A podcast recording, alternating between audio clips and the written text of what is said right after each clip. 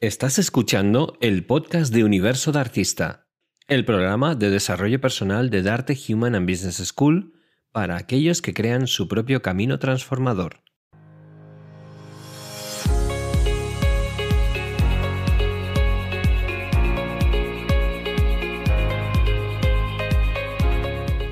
Bienvenidas y bienvenidos a este nuevo programa de Universo de Artista. ¿Qué número es, Patricia? Número 17. Toma Ya ya. sé, llevamos ya. Estamos a punto de la mayoría de edad ya. Mm, ¿Cómo crece sí, esto? sí, sí. ¿Cómo crece? Es maravilloso el universo de artista, cómo se expande.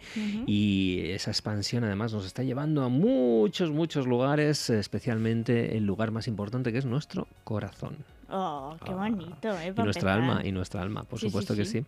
Bueno, pues hoy, como no puede ser de otra manera, tenemos un programa maravilloso, lleno de protagonistas, lleno de invitados y de mucho, mucho contenido muy útil. Así que si te parece, ¿empezamos? Sí, sí, arrancamos ya. Venga, vamos a darle caña.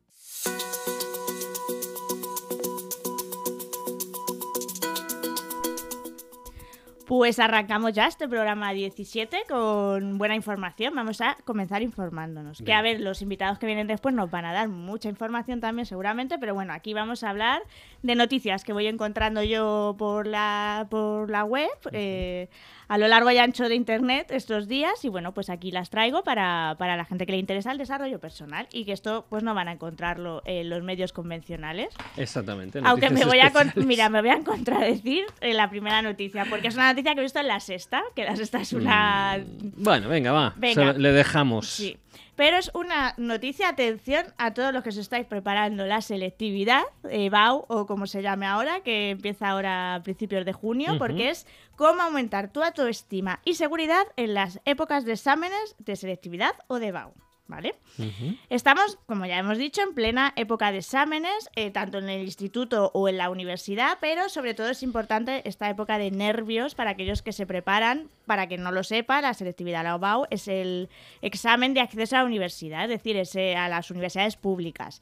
Es el examen donde te hacen una media con lo que has sacado en el instituto más lo que sacas en ese examen y de ahí pues puedes elegir determinadas carreras. ¿Qué quiere decir? Porque es un examen Importante. importante y los nervios aquí juegan una mala pasada. Entonces en la sexta han entrevistado a la doctora en psicología Silvia Álava y han estado hablando un poco de cómo trabajar esos nervios eh, y esa autoestima de cara a enfrentarse a ese examen, que ojalá yo lo hubiese sabido en mi época y no hubiese tenido tantos nervios. No me salió mal, pero igual me hubiese salido mejor.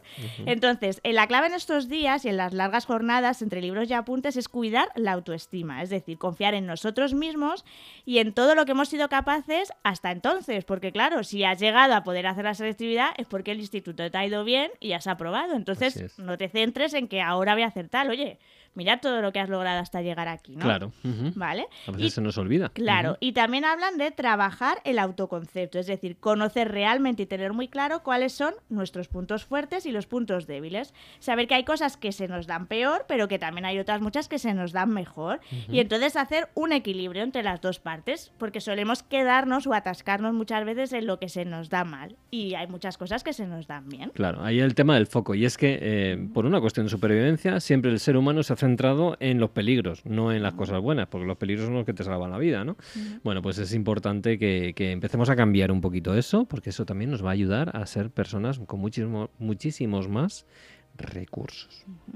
Y eh, centrarnos en selectividad o en la BAU, lo que sí que recomiendan es no centrarse únicamente o poner el foco en la nota. A ver, es muy difícil porque como hemos dicho, pues depende mucho, pero es verdad que hay que pensar que nosotros no somos una nota en sí, no se nos está evaluando a nosotros como personas ni Mm. nada por el estilo, ni y que da igual el 5, el 8 o el 10 en selectividad, no vas a ser mejor o peor persona por sacar eso, Eso es, es. independiente y esto me parece un punto muy importante ¿eh? porque solemos hacer eso para casi todo en la vida, o sea, para entrevistas de trabajo que te dicen un no y ya dices, madre mía, es que no valgo para nada, ¿no? Los, no valgo para nada y es como, a ver, rela- relativicemos, ¿no? O sea, Es no... que el problema de esta sociedad es que nosotros, nuestra valía personal está centrada en los resultados que tenemos y los resultados a veces serán buenos, otros regulares y otras veces malos. Así que es importantísimo para mantener una autoestima fuerte, decir, independientemente de mi resultado, yo soy valioso. Importante. muy importante. Algo también muy a favor que tienen que usar los estudiantes para selectividad, cuidar el lenguaje interno, que esto lo hemos hablado muchísimo. Ese lenguaje saboteador que tenemos, pues aquí hay que controlarlo muchísimo, ¿no? Porque al final, si yo estoy metiendo frases como el examen es súper difícil, es que no voy a poder, es que soy un desastre, es que no me va a dar tiempo a estudiarlo todo, pues es que solo estás generando más angustia, más miedo y sobre todo estás predisponiéndote a verlo todo negativo, ¿no? La orden explica muy bien la noticia, la orden que se queda en el cerebro es que efectivamente no voy a ser capaz. Por ello es muy importante pararse a analizar muy bien qué tipo de mensajes nos estamos dando. No estamos siendo emocionalmente inteligentes, que es lo que muchas veces decimos aquí. Así que empecemos a entender, primero, darnos cuenta de lo que está sucediendo para poder cambiarlo. Es importante darte cuenta porque mucha gente directamente es que ni se da cuenta, ni es consciente. Una vez que ya tienes eh, la ignorancia, ya ha pasado a mejor vida, ahora ya eres consciente, a partir de ahí empieza a trabajar mensajes positivos que sabes que te van a ayudar. Oye, que luego pasa lo peor que en un momento has podido anticipar. Bueno, pues ya lo manejarás ¿vale? Porque es verdad que a veces salen las cosas mal, otras bien, etcétera. Pero el que tú eh, em, anticipes, lo único que te va a ayudar es, evidentemente, a estar más tenso durante el propio examen. Y esa tensión una, pequeña tensión está bien, ¿eh? Sí, te mantiene pero, alerta. Justo, pero una, una, excesiva tensión. Por eso aquí es importante el equilibrio, lo que dice la psicóloga, ¿no? Al fin y al cabo. Y por último nos hablan, que esto me ha parecido muy interesante, yo esto os invito a los estudiantes a utilizarlo, que es la estrategia de las autoinstrucciones. Es decir, ser conscientes de que estas autoinstrucciones que te vas a dar se dan ante una situación que es potencialmente exógena, como un examen. Es decir, el examen no depende de ti, porque lo que va a caer no depende de ti, depende de ti lo que hayas estudiado o no, pero que no centres, o sea, que relativices en ese aspecto. Lo que eh, significan estas autoinstrucciones son buscar frases con las que te sientas cómodo y que te puedes decir a ti mismo, tanto antes del examen como durante el examen y también después. Pero deberán de ser, esto es importante, verdaderas y reales. Es decir, si tú no has estudiado absolutamente nada, pues no puedes decir voy a sacar un 10 porque, a ver, tampoco es verdad, ¿no? Simplemente tienen que ser reales y sobre todo que te permitan eso, manejarte y estar más tranquilo. Estas autoinstrucciones tienen que ser enunciadas, muy importante, en positivo. Mira, porque dicen que no es lo mismo decirse a sí mismo voy a aprobar. Sí a que no voy a suspender. Explícanos por qué no es lo mismo, que esto tú lo sabes. Sí, eh, porque al final el no, el, subconsciente de primeras, no lo, o sea, lo primero que recibe es, son las palabras que tienen un cierto significado. Y el no en sí mismo no tiene un significado. El, desastre sí, maravilloso sí, em, fantástico sí, pero la palabra no en sí misma no tiene significado, con lo cual lo primero que hace el subconsciente es buscar el significado y luego ya le dice al consciente, oye, a esto un no. Y entonces, claro, lo primero que recibes es lo, precisamente lo contrario. No voy a suspender, pues voy, a, suspender, exactamente. Claro, entonces por eso te, nos dicen que lo hagamos en positivo. Voy a probar. Voy a probar, eso es. Mucho mejor. Y bueno, como he comentado, pues se recomiendan hacerla estas, estas, ¿cómo se llamaban? Que se me ha ido la palabra, autoinstrucciones antes, durante y después, ¿no? Antes del examen, por ejemplo, pues lo he estudiado, me lo sé y puedo hacerlo bien como lo he hecho tantas veces. Eso es. O si, por ejemplo, no has estudiado a lo mejor de esa asignatura tanto porque no te ha dado suficiente tiempo, pues ser consciente de ello y decir, venga, no has estudiado suficiente, pues ve, vas a hacer lo mejor que puedas el examen, vas a contestar a lo que sepas y ya está. Es que, claro, ser agorero te mm. sirve dos meses antes. Porque mm. si eres agorero dos meses antes, te preparas. Mm. Pero ser agorero en la noche anterior no te sirve de nada. Sí, para agobiarte, vamos, y ponerte malísimo, porque otra cosa, claro. Así que si queréis ser agoreros, serlo de una manera inteligente, por favor, es decir, dos meses antes, porque el estar previendo todo lo malo que puede pasar, bueno, puede ser útil, pero no es nada útil el día anterior. No, no, no, no. Durante el examen, más que autoinstrucciones, nos recomiendan eh, tirar mucho de la respiración. De ese momento frenético que estás, ay Dios, no me sale, ay, esto no me lo sé, pues parar, respirar volver a focalizar, darle oxígeno a la célula para que puedan pensar mejor. Sí, porque ahí los típicos ataques de pánico y cuando te viene un ataque de pánico os aseguro que no podéis pensar bien. O sea, lo que es la racionalización desaparece. Así que bueno, vamos a... Sí, estoy un poquito tenso, como dices. eh, la mejor medicina es la respiración. Así que cuanto más lo practiquéis antes de llegar al volcán, pues mejor os funcionará cuando llegue el volcán. Claro. Y ya lo último, pues al terminar el examen, la EBAU son tres días, ¿no? De exámenes. Entonces, pues si el primer día te ha salido o consideras que te ha salido regulinchi, ¿no? Como digo yo, pues dices, ostras, pues no quedarte solo en la negativa, a lo mejor verá, pero vale, este me ha salido mal, pero este me ha salido mejor. Bueno, pues mañana voy a intentar hacerlo todavía mejor. Entonces, trabajarte un poco esos aspectos. Así es que, espero que los que estáis a puntito, que ya queda nada de día, no sé exactamente cuándo es este año, mm. pero ánimo y sobre todo eso, trabajaros la mentalidad un poco de, cómo afrontarlo. Claro, claro. Y cuanto antes aprendáis estas cosas, mejor os va a ir la vida. Así que adelante. Adelante y mucha suerte. ¿eh? A todos mucha, suerte a todos. Que yo me acuerdo de aquellos días. La, famosa selectividad, ¿verdad? Sí, sí, pero bueno. Eh, la siguiente noticia, vamos a cambiar de tercio. Vamos a hablar de eh, la caligrafía japonesa. Porque resulta que la caligrafía japonesa es una de las mejores vías para meditar. Toma ya. Mm, lo he visto en OK Diario. Eh, no soy capaz, o sea, cuántas veces la gente dice, que esto lo hemos hablado ya varias veces, de no soy capaz de meditar porque no soy capaz de dejar mi mente en blanco porque tal. Pues volvemos a incidir. Meditar no es solo sentarse, cruzar las piernas y cerrar los ojos. Existen muchas otras formas. Y en esta noticia te hablan de que cada vez hay más personas que se centran en la caligrafía japonesa para meditar. Se llama exactamente Sodo. Y es el arte japonés de la caligrafía. Porque es un arte. O sea, realmente hay escuelas en Japón centradas en enseñarte a hacer este tipo de, de, caligrafía. Que yo supongo que la gente, a ver, aquí en radio pues no se puede ver, pero se, se piensa que son las, las típicas letras japonesas que están pintadas súper bonitas. Pues es un poco desarrollar eso. Claro, el hecho de centrarte además con unos materiales específicos que tienes que utilizar, que es el pincel de bambú, el tintero, la barrita de tinta, uh. un papel de arroz. Es como todo un ritual. Una música de fondo también, así japonés. Y entonces, en aprender a hacer esa escritura poco a poco, los trazos, te concentras tanto en mm. aprender a hacer esos trazos que dejas tu mente tan en blanco o concentras o la focalizas tanto que es una forma de que mucha gente encuentre esa paz. Está muy relacionada con el arte zen o con la espiritualidad japonesa y entonces allí pues se ha descubierto que ayuda mucho para meditar. Me viene a la cabeza Zentangle de nuestra querida Alicia. Justo, justo, te lo iba a comentar que, que, es un poco relacionado con eso, de que existen otras vías y que el arte parece que es una de las vías más potentes para trabajar la meditación. En Zentangle, recordamos, era nuestra amiga Alicia Gutiérrez, eh, era Mind and Tangle, su proyecto, y es un poco lo que haces igual, de trabajar valores, creencias, en meditar a través del dibujo. Eso es. Y que no hacía falta saber dibujar, simplemente eh, te iban guiando y al final hacían unos dibujos súper chulos. Yo creo que sí, eh, cada uno tiene que encontrar su, su, área ¿no? para poder meditar. Hay personas que lo hacen a través de pasear, por ejemplo, otros lo hacen a través de la música, otros a través de la cocina. Es decir, hay muchas maneras de poder poner nuestro, mm. nuestra mente en el presente y cambiar. Y bueno, pues eh, me parece algo muy, muy didáctico el hacerlo a través de la escritura. Y nada, pues hoy te he traído poquitas noticias. Mm, eh, me encantan, las dos son muy útiles, así que ya sabéis, chicos de BAU, mucha suerte, mucha inteligencia emocional y si os ponéis nerviosos, empezar a escribir en chino. En chino, no, en japonés. No la líes, no la líes. Y nada, pues ahora vamos a conocer, a, vamos a hablar de un evento muy interesante que nos interesa y vamos a entrevistar a una persona relacionada con ese evento. Venga, pues vamos allá, a por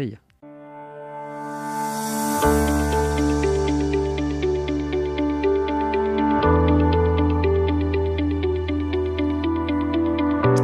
Bueno, pues entramos en la sección Darte Eventos, donde como siempre vamos a hablar de eventos maravillosos que van ocurriendo en el mundo del desarrollo humano, desarrollo personal, y en este caso tenemos un evento muy chulo, ¿no? tenemos un evento al que queda prácticamente menos de un mes ya, eh, evento Coaching Pro Life 2022, que organizamos desde Darte Human and Business School, y es un evento, como su propio nombre indica, de coaching, pero no solo de coaching, es de desarrollo personal en general. ¿Y qué es lo que hace que sea súper potente este evento? Pues que vamos a tener más de 200 ponentes expertos en esta materia que nos van a compartir un montón de conocimiento y de sabiduría acerca de, esos temas, de coaching PNL, emprendimiento, desarrollo personal, marketing. O sea, vamos a tener ahí un compendio de gente que nos va a dar claves, eh, información, sabiduría de todo tipo. Del 13 al 19 de junio y va a ser esto como un festival de verano, donde tú entras en el festival, imagínate un festival que viene Bruce Springsteen, de Peche Mode, de Cure, bueno, estoy, estoy barriendo hacia, hacia, mi época, ¿no?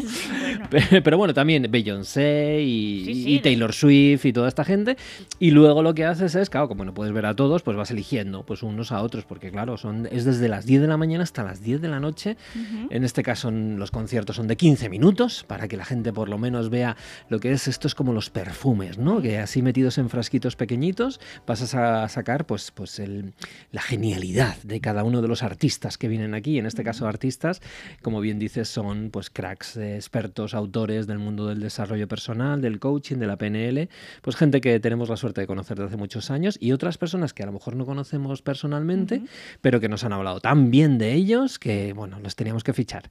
Y hoy tenemos a uno, a uno de ellos, a uno de los que, bueno, pues hemos tenido la suerte de que nos ha dicho que sí. ¿Y quién es? ¿Quién es la persona que viene a continuación? Pues es eh, Dani Aragón. Eh, voy a hacer una pequeña introducción para poner a la gente en, situación. Es CEO y fundador de, Dari, de Dani Aragona Agency, Musicaliza, Manager Evolution y MBM. Fue subdirector de los 40 principales, que es una de las radios, por si nos escuchan de Latinoamérica, aunque yo creo que la conocerán. yo creo que en España lo Es una de, de las radios musicales, vamos, una o diría de las más importantes del panorama español. Y ha trabajado para más de 800 proyectos musicales de índole nacional e internacional. Actualmente está centrado en su sueño, después de haberse dedicado a, esta trayectoria profesional, eh, dio un giro y se está dedicando a ser eh, mentor, como él dice, de inconformistas de la música es decir, ayuda a personas que se inician en el mundo de la música a poder desarrollar ese marketing que les va a venir muy bien para poder llegar a cumplir su sueño de ser, de ser músicos. Eh, por eso es un referente en el mundo del marketing digital y tiene un libro que ya es un bestseller que se llama La nueva fórmula para vivir de la música. Toma ya. Como tú has dicho, tenemos la suerte de que le vamos a poder escuchar eh, una ponencia de, de 15-20 minutitos con el nombre del poder de reinventarse. y, y nada, pues ya no me queda más que darte los buenos días, Dani. Hola, buenos días. ¿Qué tal? ¿Cómo estáis? Muy bien, muy bien. Fenomenal, fenomenal. Y bueno, pues 40 eh, años, mm, tenías 40 años cuando después de dedicarte un, bastante tiempo a esa parte de, la radio musical, a estar en una parte directiva, eh, de tener tanto contacto con el mundo de la música, pero desde, desde el lado, digamos, de, de la otra parte a la que estás ahora, de repente hiciste un cambio y quisiste liderar tu proyecto de vida, ¿no? Ayudando a cientos de inquietos de la música de todo el mundo, como, como anuncias. ¿Qué es lo que hizo que en ese momento decidieras, voy a dejar esta parte de, éxito que ya tenías para dedicarme a, esta pasión?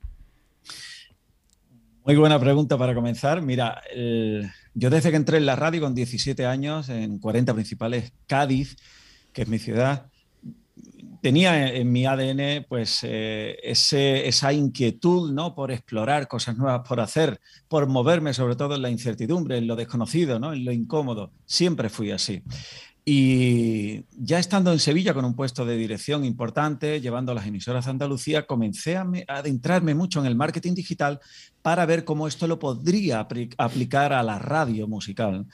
Y ahí me puse en manos de, mentores a nivel internacional bastante potentes que no solo me introdujeron en este mundo, sino que además me abrieron pues otro horizonte y me hicieron ver que había o que estamos eh, llegando a un cambio transformacional bastante potente a todos los efectos. Esto lo que hizo fue crearme un conflicto porque, porque comencé a interesarme más por ayudar a los de fuera que por seguir haciendo carrera en la radio y justo en, en mi mejor momento profesional, la verdad, decidí dar el paso, cambiar todo, parar para comenzar a, despegar ya, siendo independiente, dueño de mis actos, dueño de mis objetivos, dueño de mis propósitos. Y bueno, pues a día de hoy puedo decir que tras cinco o seis años que hace de ese momento, eh, es la mejor decisión que tomé en mi vida. Esto suelen decirlo todos, ¿eh? yo también lo dije en su día, pero creo que la gran mayoría es verdad que, no, sin, no sin grandes también dificultades y grandes golpes que te llevas, pero si de verdad hay, detrás de todo eso, hay, una, hay un propósito, hay una pasión, al final no hay nada que te pare y, al final vas a conseguir ese éxito y no lo cambias por nada, ¿verdad?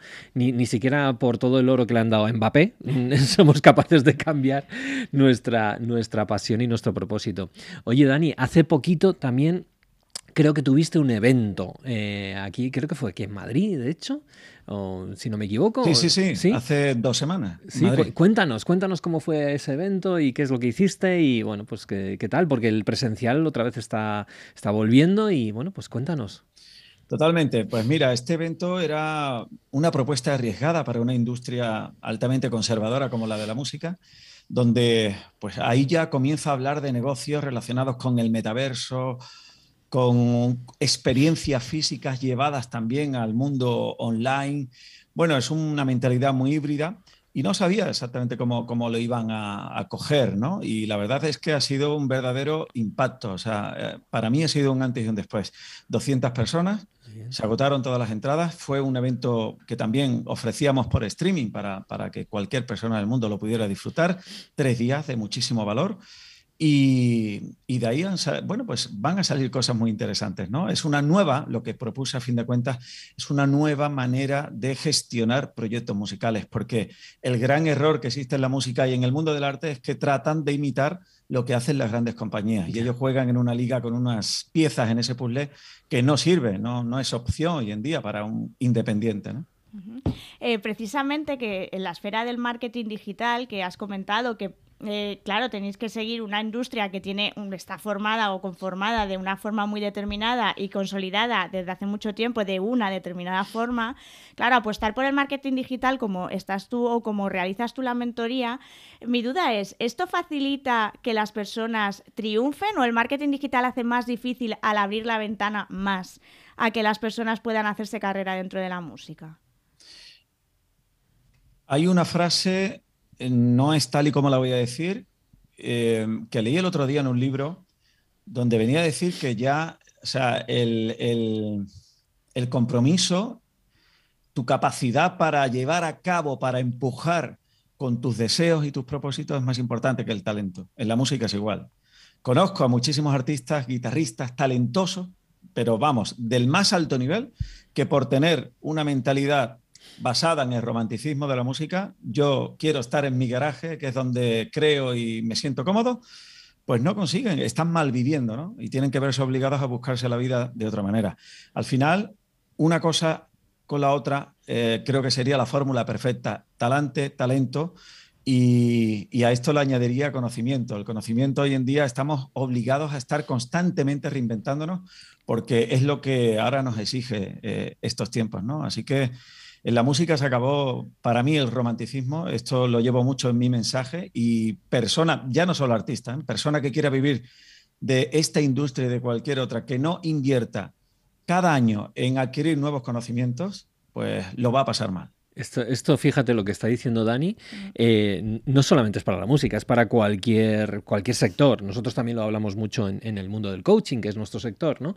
Que, claro, coaches, lo que es el propio coaching en sí mismo como profesión es súper súper bonita, ¿no? Dices, o sea, hay muchísima gente que quiere ser coach, ¿no? Pero como decía también, creo que fue Risto en su día, todo el mundo sabe cantar, lo difícil es que te paguen por ello, ¿no? Pues todo el mundo es buen coach, lo difícil es que te paguen por ser buen coach, ¿no?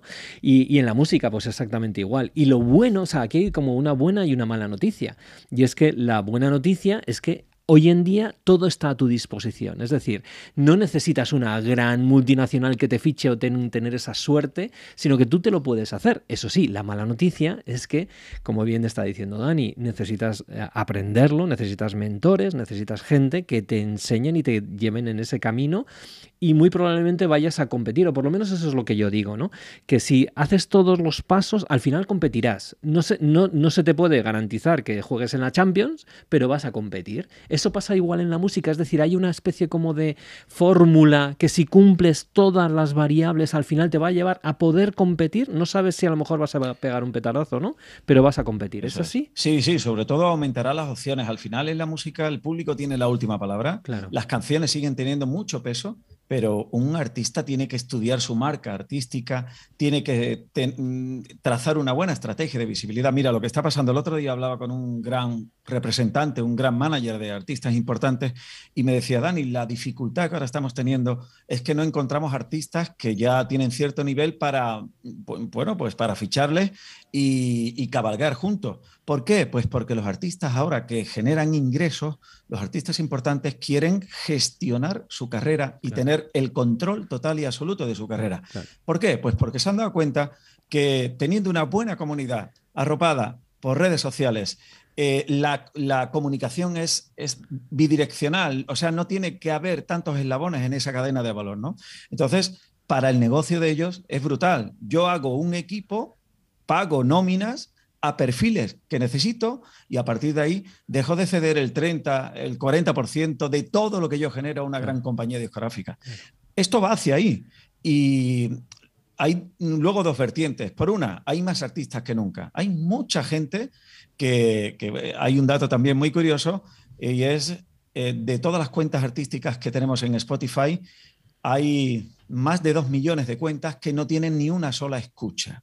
¿Esto qué quiere decir? Hay muchas personas que creen ser artistas, suben su canción y demás, no reúnen el, valor mínimo exigible o viable y, no tienen estrategia ni tienen nada. Creen que todo termina cuando realmente debe de comenzar, ¿no? Cuando sube la canción a YouTube o subes el single a, Spotify, ¿no? Entonces hay, hay un boom artístico, pero eso no significa que, que que, esto sea real para todo el mundo. No todo el mundo puede ser artista, ni todo el mundo puede conseguir vivir de la música. Hay que estar preparado en, diferentes aspectos.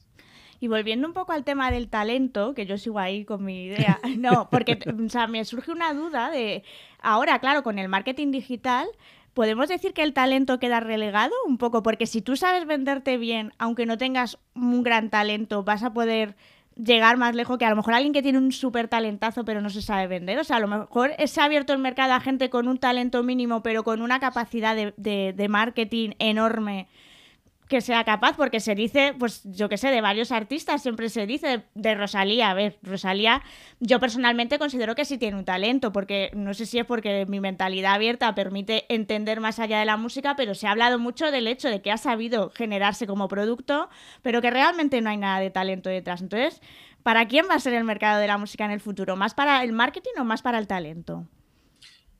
Bueno, ahí debe, debe haber un mix, un híbrido eh, en ambos. El talento al final es lo que puede sostener una carrera, ¿no? Porque si no hay canciones, como bien digo, el artista no va a llegar a ninguna parte, pero la estrategia es importantísima, es el puente que te acerca al público.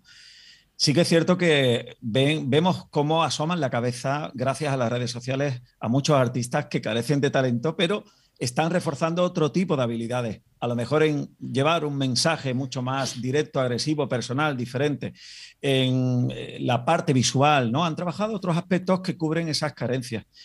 Pero, pero bueno, eh, yo creo que todas las piezas son importantes. Hay muchos artistas que todos conocemos que salieron de Operación Triunfo. De hecho, hace pocos meses me mandaba un audio maravilloso, una de las grandes, más conocidas eh, de, esas ediciones gloriosas de Operación Triunfo, que no vende tickets. Es una persona que creo que conoce el 99% de los españoles y no vende tickets, lo decía ahí el compañero, ¿no? Esa frase de Risto, fantástica, porque una cosa es tener visibilidad y otra cosa es tener esa visibilidad que genere negocio, ¿no? Y ahí hay un paso que, o sea, la visibilidad, no, si no es coherente, si no se trabaja desde una total coherencia, y luego la coherencia la trazas con una estrategia para llegar a esa visibilidad y que te provoque conexiones verdaderas, no sirve tampoco de nada. Conozco a muchos artistas con millones de seguidores que no venden un solo ticket, no genera negocio. Claro, mm, claro. Es que es, la suma de muchas variables. El problema es que em, muchas personas, yo creo que aquí hay dos, temas, igual que en el coaching, ¿no? Lo que es eh, la ignorancia por un lado y por otro lado los miedos. Entonces, em, claro, hay muchísima gente que, eso, eh, el artista en sí mismo no es, tampoco está preparado emocionalmente, ni, ni ha nacido directamente con todos esos recursos de, de exponerse. La exposición en sí misma es muy dura, porque mm, la crítica está despertando algo muy inherente al ser humano, que es el, dolor a ser rechazado, por un lado, el, dolor a ser abandonado, que eso lo tenemos todos desde que nacemos. Y entonces estos artistas, de alguna manera, por un lado, están buscando el, cariño del mundo, porque también hay una parte de ellos que les falta, y por otro lado, cuando les dicen que no se pueden venir abajo. Entonces, aquí, eh, ¿tú crees, en, qué medida, Dani, eh, tú que conoces a tantos artistas y que seguramente has trabajado con ellos además de forma muy cercana. Eh, ¿En qué medida tú crees que la parte de trabajo emocional y trabajo interno, trabajo personal, autoconocimiento, al fin y al cabo, ¿no? ¿Quién eres y, qué quieres? Y, el por qué y el para qué de, lo que haces en la música. Eh, ¿En qué porcentaje tú crees que es importante a la hora de una carrera bien, bien trabajada? Bueno, es una pregunta fantástica. Es un porcentaje, eh, porcentaje, diría que elevadísimo. No sabría decir exactamente pero el 60 al 70% de, de, hacia donde puedas llegar con tu carrera musical está en la mente. Y diría incluso más, ¿eh?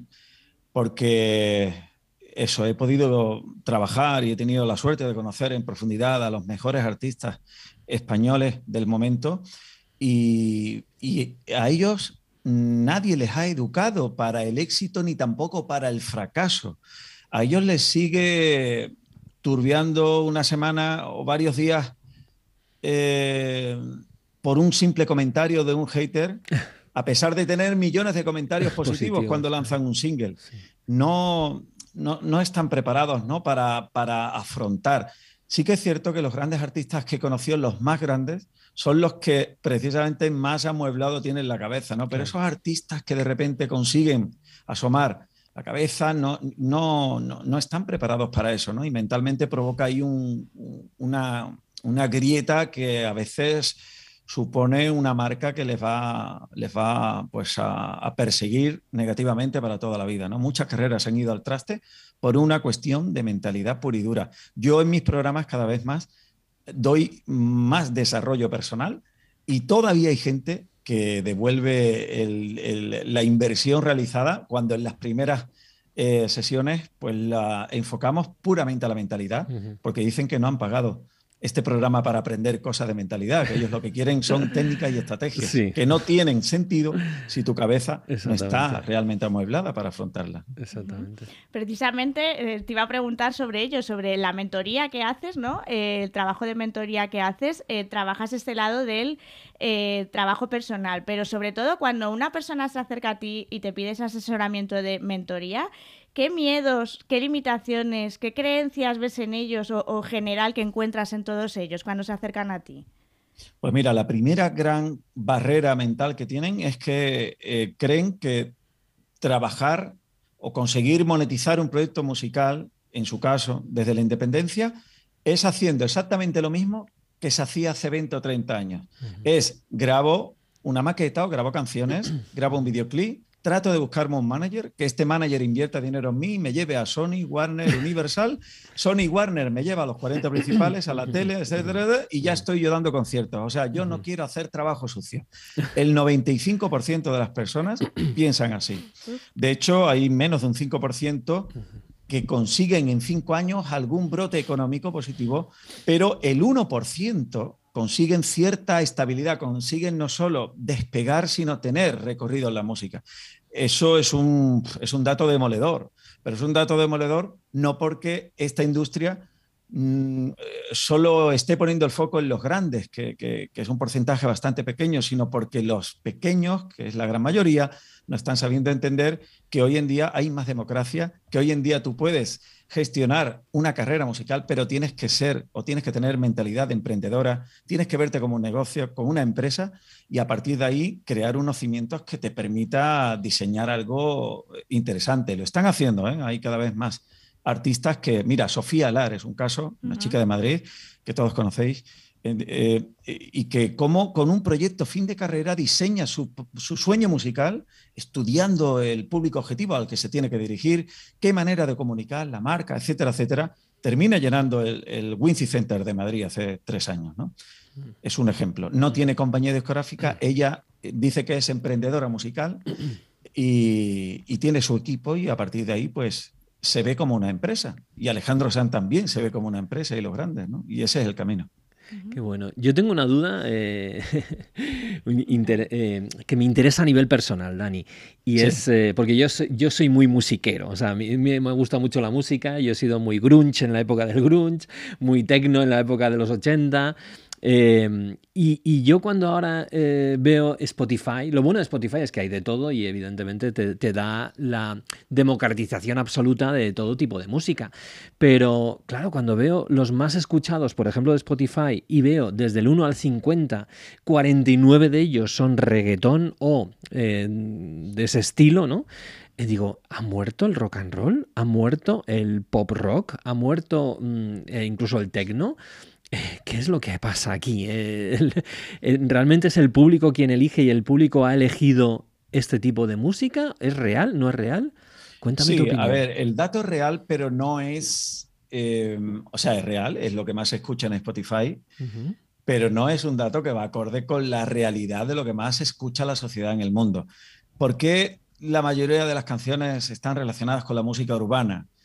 Porque el público que está detrás de esa música es un público muy joven y ese público escucha una canción muchísimas más veces que nosotros, las nuestras. O sea, ellos tienen muchísima más intensidad. Esto pasa también en, YouTube. Tú te ves un vídeo de un artista de reggaetón y rápidamente de los grandes, ¡wow! 500 millones de visualizaciones. Es. que ese, ese jovencito de 13 años, de 14, escucha la misma canción una y otra 200 veces. Pero tú, yo, eh, Patricia, posiblemente no escuchemos la canción de nuestros artistas porque tenemos otro, estamos en otro punto de madurez ¿no? en ese aspecto y a lo mejor la escuchamos 10 veces. Y en Spotify, pues eso, la intensidad que, tienen, ellos pisan el acelerador, claro, y, es, es, muy difícil competir. A todo esto también hay una corriente donde muchos artistas del pop, incluso del rock, se han acercado a lo urbano porque eh, forman parte de grandes multinacionales y el, gran mercado ahora mismo, lo mainstream, es lo, urbano. El reggaetón ya no es un nicho, sino que es un mercado intenso como lo era el pop, ¿no? Y, ahora muchos de ellos pues tratan de acercarse también a, esa, a ese universo y dejan de hacer o se despegan en parte de, sus, de, su, de su raíz, ¿no? Eh, es un poco todo, pero básicamente porque en 40 principales teníamos muchos estudios de mercado y era eso, era que el público es mucho más agresivo, el público joven es, brutalmente más agresivo que, que, todo lo demás. Mm. Yo, Enrique, creo que va un poco con las edades ya, ¿no? Ya, ya lo sé. Porque yo creo que, a ver, la música también evoluciona. Yo que soy de los de escuchar la música, mi adolescencia es principio de los 90, mediados, ya aparecieron las boy bands, Take Duck, los Backstreet Boys, eh, Westlife, o sea, todo y eso era aquello, pues eso era lo que copaba las listas en aquella época, ¿no? O sea, sí, pero sigue, va un poco evolucionando. En sigue ese habiendo, sigue habiendo propuestas interesantes. Hoy en día el indie español, pues tiene cosas muy interesantes. Pero claro, miras el número de reproducciones y el número de seguidores. Claro, pero el público, yo es creo terrible, que es un poco eso. El público es más eh, selectivo en ese sentido. El indie ya se acerca a un público más selectivo, más. Además, eh, yo creo que el indie, la clave de la música independiente en sí es eso, acercarse a un público exclusivo y que realmente eh, acepte su música.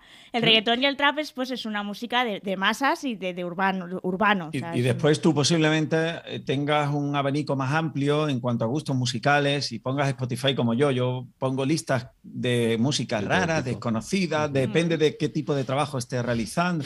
Entonces yo no soy de escuchar una misma canción muchas veces, yo ya pasé esa época.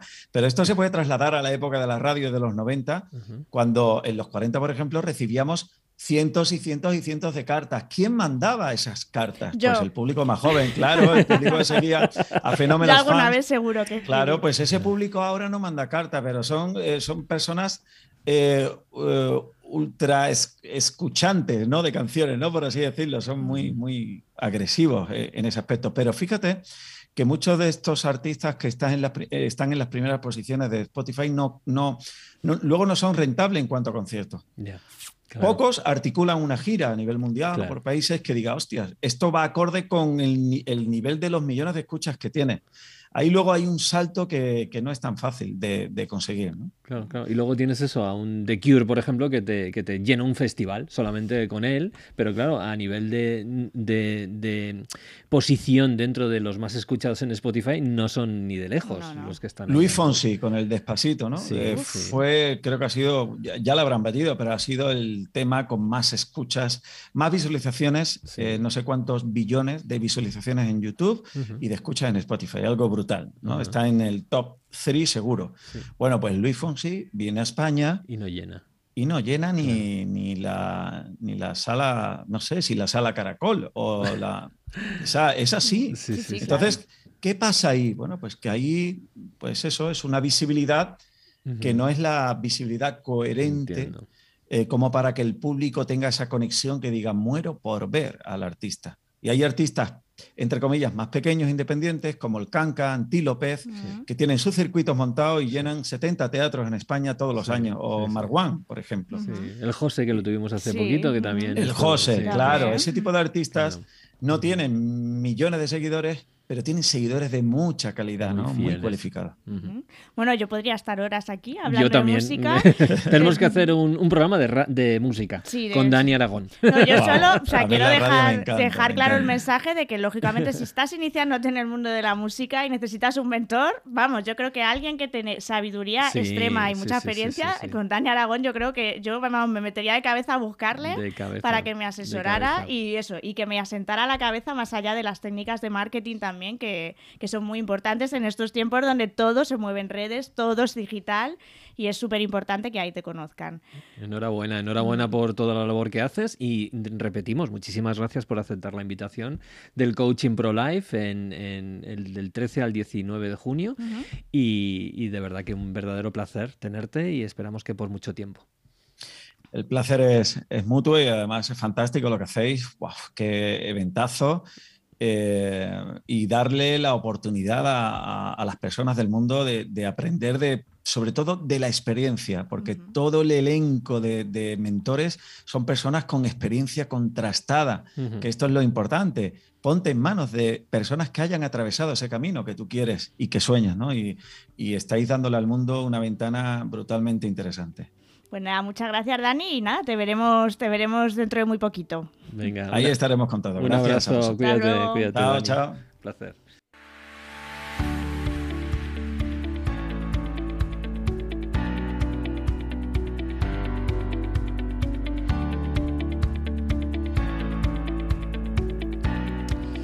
Bueno, pues entramos en la sección de Universidad de Coaching querida Patricia. Hola, hola. Vamos a aprender, a ver, que yo estoy aquí con hoy, no sé, como que no tengo muy claro el tema del que quiero que me sorprenda. Bueno, pues hoy, vamos, vamos a enseñar a nuestros queridísimos alumnos eh, que están aprendiendo coaching y desarrollo personal.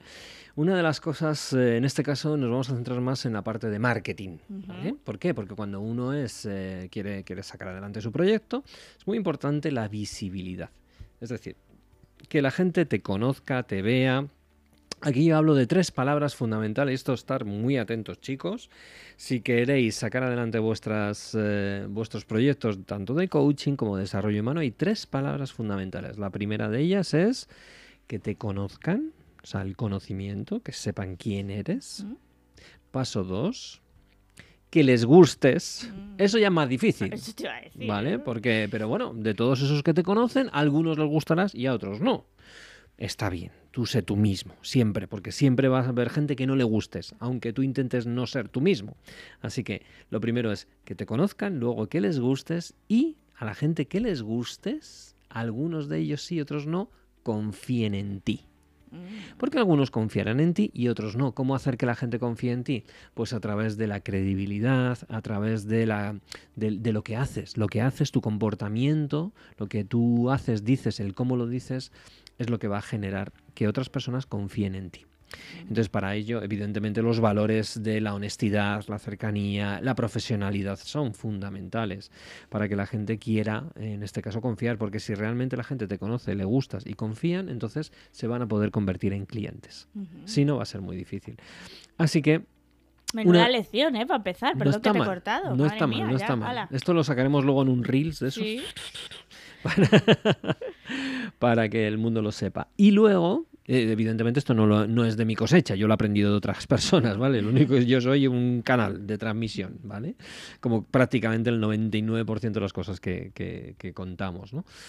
Eh, y hoy vamos a hablar precisamente de una de las cosas que también es muy interesante hacer a la hora de difundirnos, a la hora de que la gente primero nos conozca, luego nos le gustemos y finalmente confíe en nosotros, que es un evento un evento de coaching, ¿vale? Y nosotros ya tenemos una buena, un buen bagaje porque llevamos desde el año 2013 haciendo eventos de coaching, primero en presencial y últimamente más en, en- en streaming, ¿no? Así que, ¿te parece que cuente así Sí. como cinco pasitos Sí, muy sí, yo creo que, sencillitos? que van a agradecerlo mucho. sí, sí. Exactamente, de cómo montar tu gran evento de coaching. Y aquí suena. prrrrum. Bueno, pues lo primero de todo, cuando queremos montar un gran evento de coaching, primero es visualizar el que quieres. Visualizas qué quieres conseguir. Y cuando hablamos de visualizar es visualizar de verdad, es decir, cerrar los ojos y ver pues tu evento, quién quieres que esté, cómo quieres que sea ese evento, cuántas personas estás pensando que vengan, qué es lo que quieres desarrollar, cuáles son las distintas eh, áreas que quieres poner en un evento, porque aquí anchas castillas, es decir, yo no voy a decir aquí y ahora las cinco cosas que tienen que estar en un evento, porque cada uno debe montar el evento que quiere montar y hay miles de variables aquí, ¿no? Ahí no nos daría tiempo para explicar todo. Pero sí lo primero de todo es visualizar el que quieres conseguir. ¿Vale? Y no solamente visualizar qué quieres conseguir, sino visualizar, una vez que lo has conseguido, hacer una especie de, de la escalada de la montaña, pero al revés. Es decir, Mm. ya lo tienes, has conseguido estos resultados, has conseguido todas estas personas, y qué pasos previos necesitas ir haciendo hasta llegar al día de hoy. Mm, ¿Vale? Todo esto te va a dar precisamente todo lo que es eh, la grandeza de lo que significa montar un evento. Porque claro, cuando empiezas de cero y dices, uff, esto es imposible, esto es muy complicado, esto es tal. Si haces este camino de la montaña al revés, al final sigue siendo comple- complejo, claro. pero no complicado. Porque ya lo has visto, ya lo has eh, entendido, ya lo has, ya has puesto esa visualización. Entonces, esto lo primero, visualizar el que quieres e intentar ver todas las cosas que vas a hacer previamente para llegar ahí.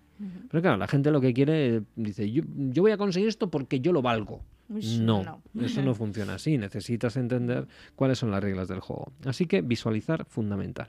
Segundo, averiguar el propósito. ¿Para qué estás haciendo lo que estás haciendo? ¿Por qué?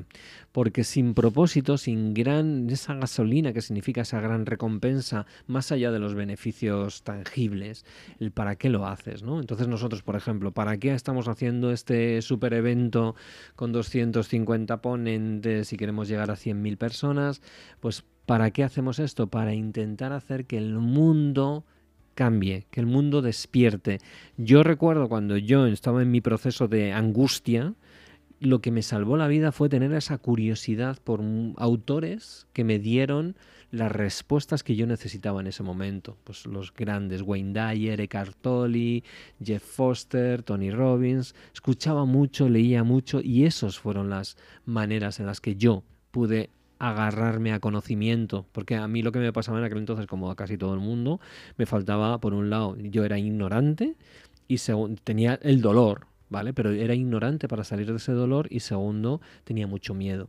Entonces, el, el poder eh, subirte a hombros de gigantes, que es lo que significa esto, me parece la mejor manera de poder contribuir al mundo. Entonces, lo que nosotros estamos haciendo, llegando a mucha gente con tantas, con tantos cracks, con tantos genios del mundo del desarrollo personal, del coaching, de la PNL, etcétera, es intentar llevar esos frascos de 15 minutos de genialidad al mundo, a las personas. Y luego cada uno elija qué quiere conseguir, qué quiere, eh, qué, parte de, de todo este evento quiere llevarse, ¿no?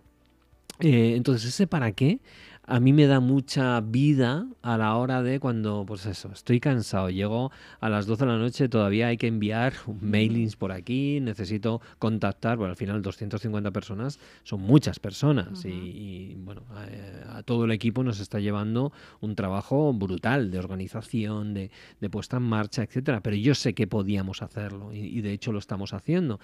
Pero sé que muchas veces, pues eso, al equipo le tengo que meter caña, le tengo que estrujar un poquito Y no me gusta. O sea, a mí lo que me gustaría es decir, qué buenos somos todos continuamente. Y a veces tengo ese punto de, pues, pues enfadarme un poco, decir por aquí o por allá pero cuando tengo el para qué detrás, eh, se me hace más sencillo. Se me hace más sencillo también cuando un ponente te dice que no, eh, o tienes un bajoncillo porque pasan cosas a la hora de, tener ponentes, a la hora de organizar las cosas. Bueno, pues si tienes un propósito bien, bien marcado, al final por la noche duermes bien, que es lo más importante. Yo duermo como un lirón, aparte del cansancio que llevo, pero duermo, duermo muy bien y muy tranquilo. Una vez que tienes la visualización, es decir, el qué, y luego tienes el para qué con el propósito, vamos con el cómo. Mm. Es decir, una vez que tienes todo esto, es el cómo es ¿Qué equipo tienes? ¿Qué recursos tienes? Un apunte voy a hacer aquí. Yo creo que la gente empieza por el cómo muchas veces, porque incluso piensan con, vamos, ¿cómo vamos a llamar al evento?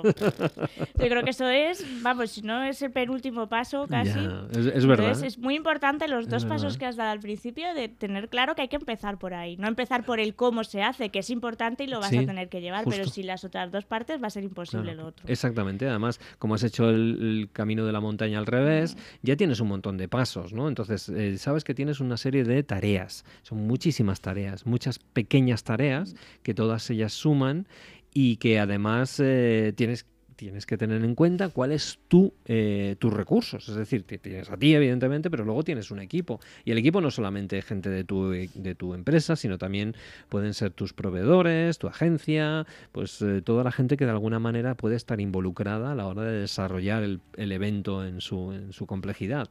Y, una vez que tienes eh, todo eso desarrollado, lo que tienes es muchas tareas y muchas personas. Y entonces necesitas poner a cada tarea una persona o un departamento o un proveedor, etcétera, etcétera. Aún así, teniendo todo eso, luego surgirán nuevas cosas, quitarás unas, pondrás otras, pero por lo menos tener una idea de lo que va a surgir en ese sentido, ¿no? Y, este es, es, un paso fundamental, porque aquí entran todos los matices, ¿no? Y esto, el cómo al final lo vas a tener que, tener en cuenta en el día a día incluso, ¿no? Entonces, bueno, y luego sabes que hay una parte también, evidentemente, de improvisación, de mm, cambios, etcétera. absoluta, ¿eh? La organización de un evento. Sí, totalmente. Si no eres flexible, si no eres, tienes esa capacidad de improvisación, de, de ser flexible, lo vas a pasar muy mal. Porque aunque tú lo tengas todo planificado, los planes se van a ir al traste y vas a necesitar ir cambiando continuamente. El montar un evento tiene ese punto de desarrollo personal muy, muy importante. ¿eh? Y el equipo también, necesitas un equipo que maneje ese tipo de, de códigos, porque hay personas que lo necesitan tener todo tan, tan, tan súper mega planificado. En cuanto les sacas de ahí, lo pasan mal. Y evidentemente en un evento de este tipo de cosas, al final va a haber cambios, sí o sí. Van incluso hasta el último minuto, eh, como lo hacemos nosotros además, que lo hacemos en directo, y, bueno, yo ya doy por descontado que puede haber algún problema técnico, que hay gente que a lo mejor no se va a poder conectar en el momento. Bueno, lo doy por, descontado. Que luego no pasa, genial. Pero si pasa, es parte del proceso. Entonces vamos a estar todos listos para saber tener esa, esa cintura fundamental para hacer todo esto. Entonces, una vez que tienes el qué, el para qué y el cómo, ya a partir de ahí es ir poniendo en marcha, ir, eh, como hablamos en coaching también, es hacer cambios dentro de los cambios. Y tener claro hacia dónde vas y tener esa movilidad para ir cambiando continuamente en tu día a día y teniendo el foco siempre al final en el objetivo y en el propósito del objetivo. Y aquí esto es que esta idea la respire no solamente tu equipo, sino también todos tus proveedores, toda la gente que está involucrada en todo esto, e incluso los propios participantes ¿no? del, propio evento, ¿no? porque a ellos también pues, les va a afectar también todos estos cambios y todas las cosas. Y, nada, a tope y a disfrutarlo, a disfrutarlo. ¿no? Entonces eh, yo sé que, que las personas en general lo pasan muy mal. Cuando digo las personas en general, yo he montado eventos con distintas eh, personas, con distintos equipos, con incluso personas que en un momento montan estos eventos y, se, se secan, se secan. O sea, lo pasan tan mal que dicen, el evento me ha dado muchas cosas, pero me ha hecho perder mi vida.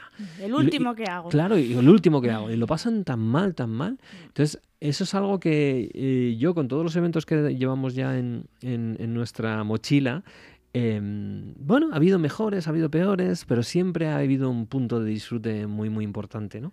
Y por eso, por eso creo que nosotros, en este caso, no, somos una empresa de eventos, somos una escuela, pero el tema del evento, los eventos es como para mí una, una forma fundamental de poder hacer comunidad y de crecer y de, seguir adelante y de poder convertir en realidad nuestro grandísimo leitmotiv, nuestra misión como empresa, que es hacer que las personas tengan, de alguna manera, yo hablo de despierten, ¿no? Y ese despertar es eliminar la ignorancia y eliminar los miedos. Porque una vez que eliminas la ignorancia y los miedos, entonces se te abre una nueva vida en todos los sentidos. Y eso nuestras próximas generaciones las van a necesitar muchísimo.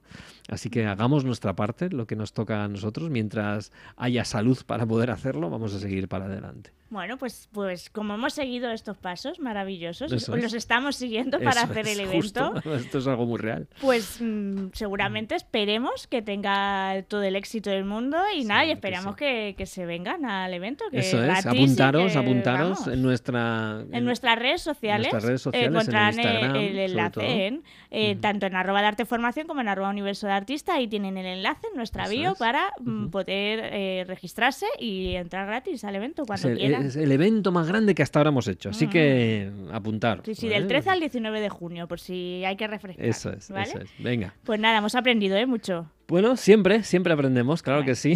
Venga, pues vamos a conocer a nuestro invitado, Vamos allá.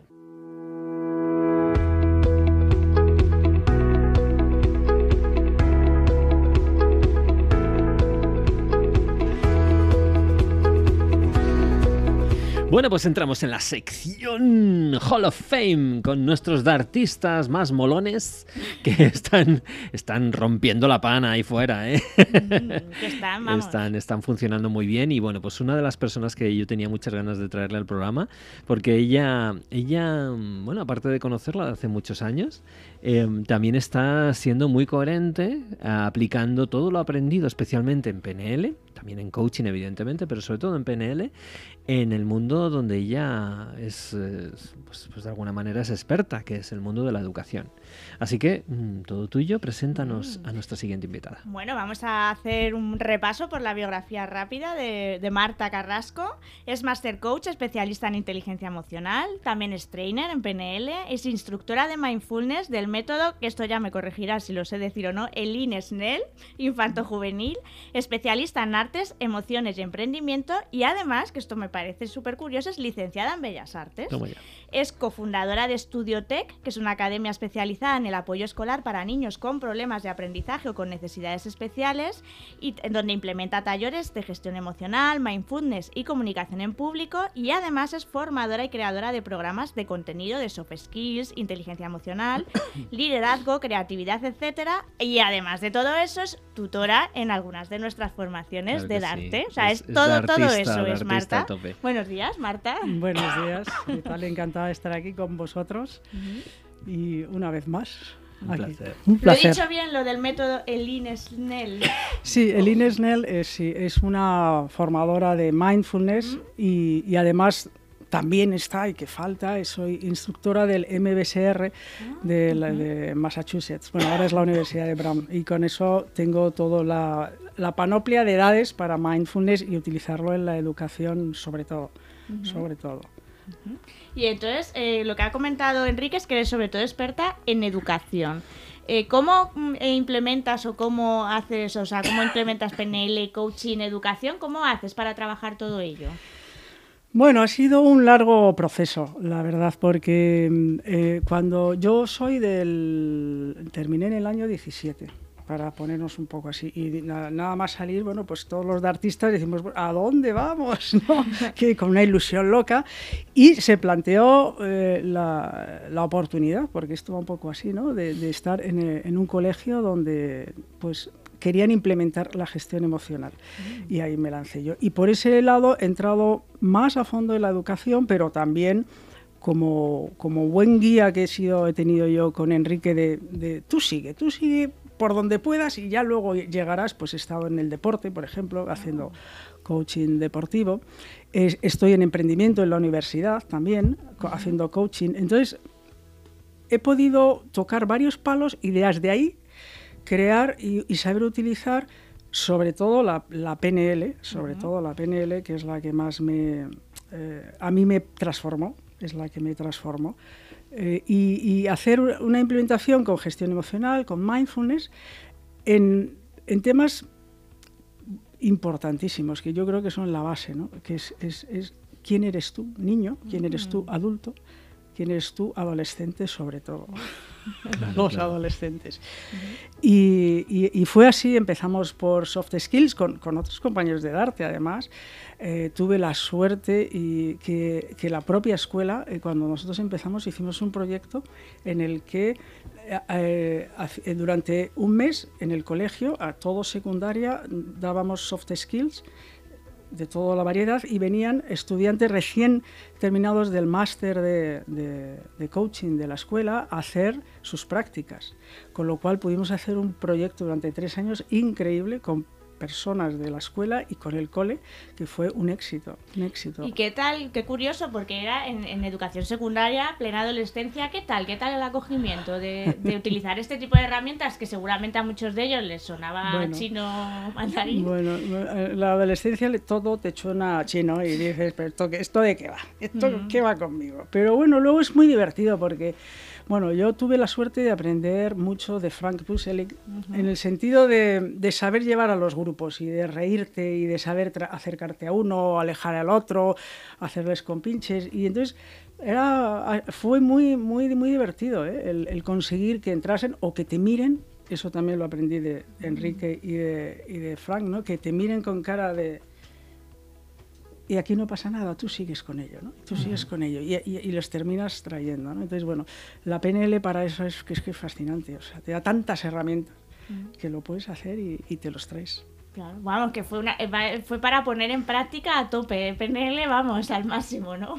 Al máximo, al máximo. Estoy copando un poco la entrevista. No, no, no me encanta escucharos y veros a las dos cómo os manejáis. Yo, yo, yo, yo, no, no, además me siento una sensación de orgullo magnífico, ¿no? Precisamente para la escuela lo más bonito que hay, lo, vamos, donde te llega realmente ese propósito, se vuelve real, es cuando ves precisamente personas como Marta, que, que poquito a poco, paso a paso, y sin, oye, sin hacer ningún aspaviento en plan de marketing. Hay gente que dice, no, hay que hacer, hay que hacer procesos de marketing y, salir en todas las redes sociales y tal y cual. Bueno, pues Marta, en su pasito a pasito, camino a camino, en su nicho, en su área donde ella está desarrollando, pues está viviendo mm, el sueño de poder poner en marcha todo lo que está aprendiendo.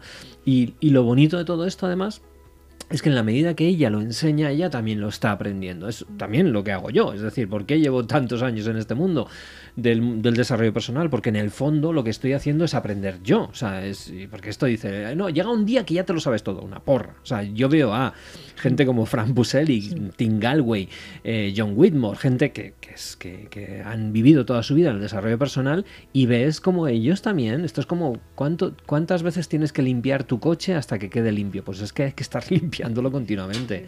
O sea, esto no acaba. Y, ves que, pues eso, pues que todas las personas necesitamos ir por ese camino. Entonces, es verdad que depende de la intensidad y el, el nivel de éxito que quieras tener, pero oye, si quieres vivir de esto, evidentemente es, hay varios, hay muchos, muchísimos caminos. Y a mí me encanta escuchar a Marta que, repito, no es el, típico perfil que mm. estés viéndola continuamente en redes como hacemos nosotros, porque mm. nos toca, ¿vale? También en ese sentido.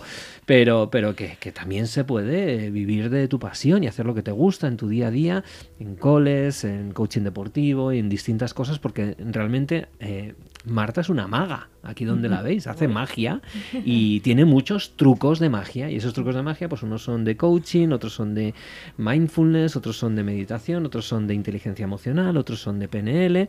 Y aquí ella va utilizando toda su herramienta, su arsenal de herramientas.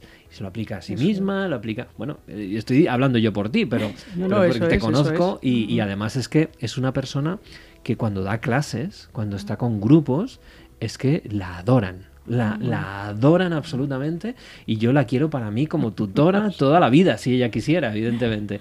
Y, no solamente como tutora, sino, sino colaborando con ella en Darte, porque para mí es una de las artistas que, que más, más aprecio ¿no? después de tantos años. Así que pues eso, yo, estoy callado, encantado de escucharos.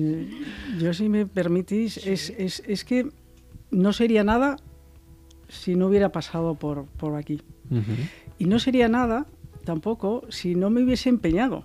Eso es. Empeñado. Eh, yo soy una más de estas, como cuando dice Quique, que no se atrevía a hablar en público, no ni a mirar a las personas. Cuando estábamos en, en el máster lo pasé fatal, en el trainer, y luego fue decir, bueno, ya tengo esto y ahora es seguir.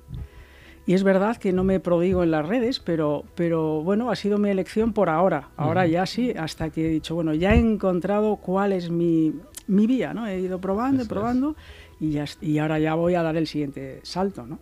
que, pero es todo, con, lo llevo con la coherencia del aprendizaje de Darte. O sea, yo voy con Darte, ahí creciendo y creciendo y es magnífico. Voy viendo a este señor cómo crece él y yo digo, yo le sigo. le sigo. A ver, si algún día me voy a tropezar y, y, os vais a echar pues todos encima de mí.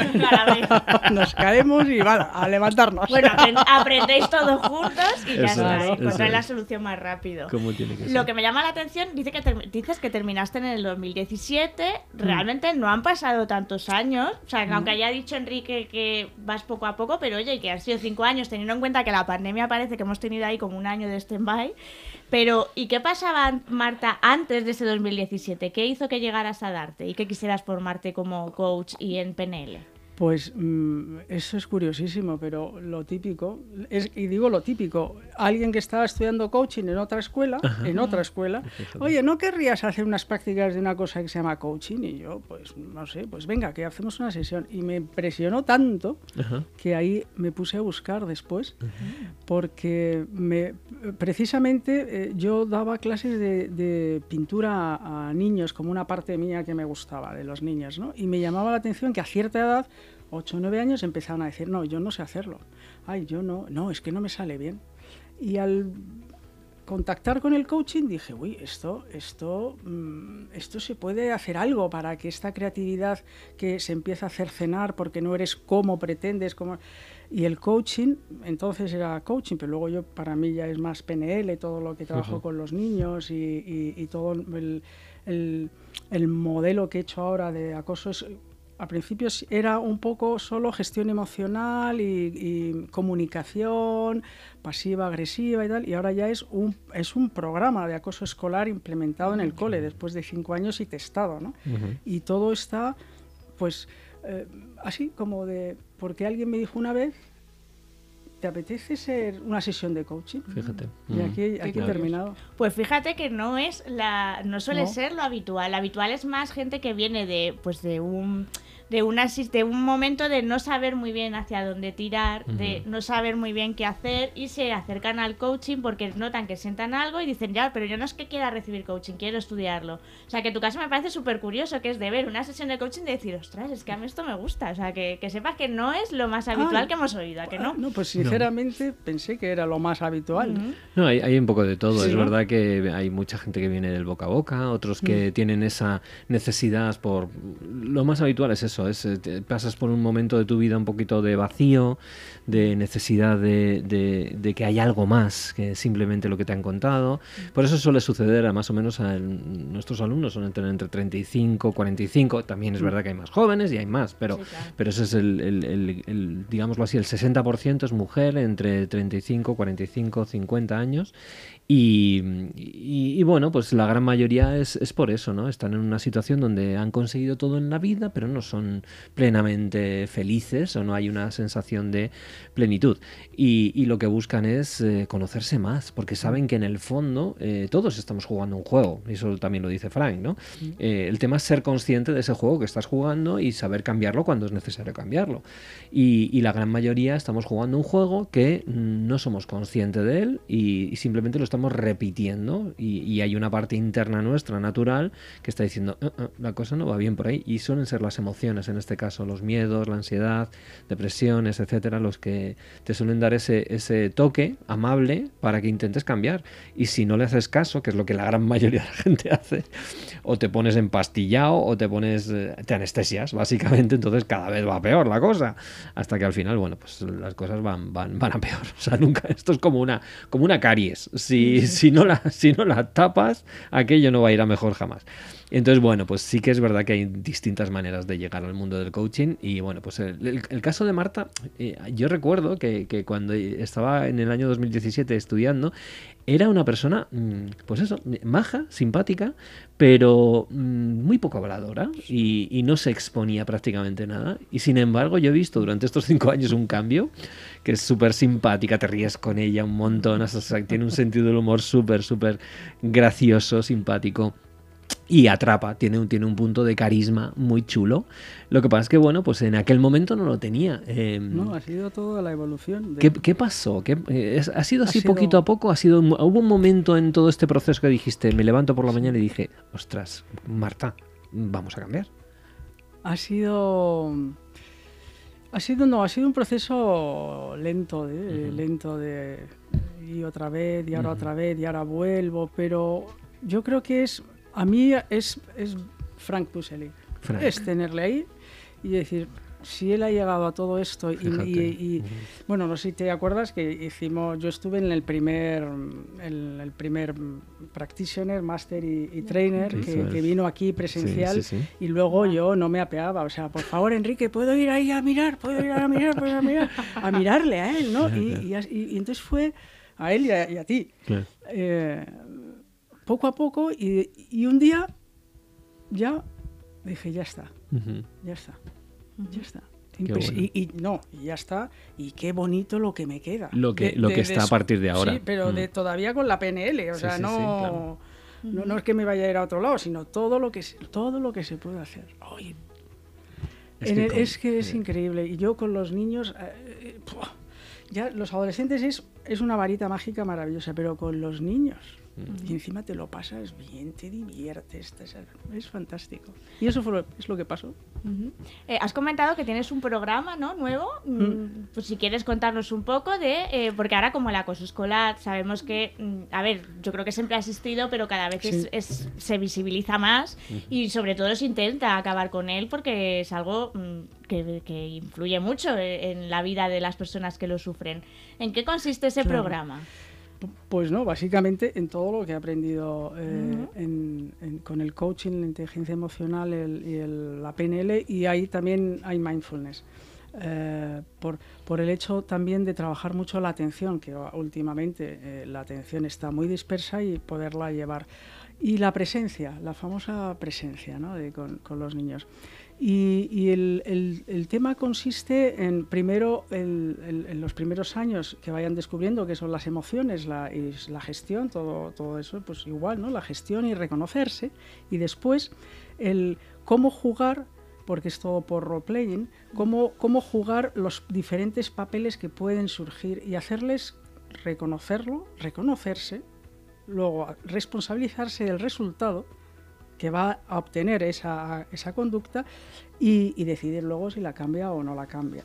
Y lo hacemos con teatro, con pinturas, con haciendo cuentos, un programa de radio mm. y luego ellos a lo largo, a lo largo y ya puedo testar porque llevo cinco años haciéndolo, o sea, primero que empezaron en, al, principio, ¿no? De, del, ciclo y ahora ya se van a ir a secundaria. Eh, eh, con estos mm, niños, con este, este estos dos grupos, el resultado es espectacular. Mm. Espectacular. De, eh, y no en todos los sentidos, de reconocer quién son ellos, cómo están actuando. oye, si soy yo el que está poniendo la situación complicada, me la están poniendo a mí, o vamos a ver si hablamos como hablamos. Y, mm, y luego también la otra parte, que es la de hablar en público, esa que, que es la que tú preguntas, ¿quién tiene? Todos, ¿no? Entonces, ese, ese otro trabajo que la PNL trabaja, lo hace tan bien. Hay muchas disciplinas, pero es que la PNL lo hace tan bien, con los niños es tan divertido. Mm. Y salta al círculo de excelencia y todos los niños ahí saltando. ¡Ay, coy! ¡Superpoderes! ¿no? Qué bonito. Oye, eso está, eh, mira, eso es tan bonito. Y luego es lo típico que todas esas personas que tú dices, ¿no? que han sido, hemos sido alumnos de arte, nos decimos, si yo hubiera sabido esto, mi vida, mm. mi vida, ¿no? Y yo me quedo con eso. Y bueno, y luego el resultado que es real, ¿eh? el resultado de, no quiere decir que mm, eso depende, el acoso escolar depende de muchos factores, no solo de lo que tú en, el aula mm, puedas hacer, ¿no? Es muy amplio, pero ya es una buena base, ¿no? Que, que la persona, el niño o la niña pueda decir, bueno, yo, aunque me quede, sobre todo los que se quedan bloqueados, puedo pedir ayuda. Y ya sé dónde ir. Claro está muy bien. Y luego es un círculo que se cierra, porque los pequeños pueden ir a. generan los mayores generan la confianza para los pequeños en el patio. O sea, que genera luego la prevención. Claro, es mucho de prevención en este caso. Así, Así, muy, muy bien, estamos muy fíjate La, metáfora que, que, solemos utilizar precisamente con la PNL de los superpoderes, de todos esos recursos que tienen, esa magia, pues que, que lo utilice así Marta me parece una, un regalo, o sea, es, es, una pasada, es verdad. Pues nada, Marta, mm, esperamos que este proyecto lo expandas a todos los colegios, porque me parece fundamental que, que siga, que siga mm, educando, que se siga educando en emociones, que se siga preveniendo que no haya ese acoso escolar que tanta lastra trae. Y nada, pues nosotros encantados de poder recibirte de nuevo. Bueno, pues muchísimas para poder gracias. entrevistarte. Desde luego. sí. Un fuerte abrazo y que vengas muchas veces para contarnos cada proyecto que saques. ¿Vale? Aquí está tu casa, ya lo sabes. Muchas gracias, Enrique y Venga, Patricia. Un besito, hasta ahora. Chao.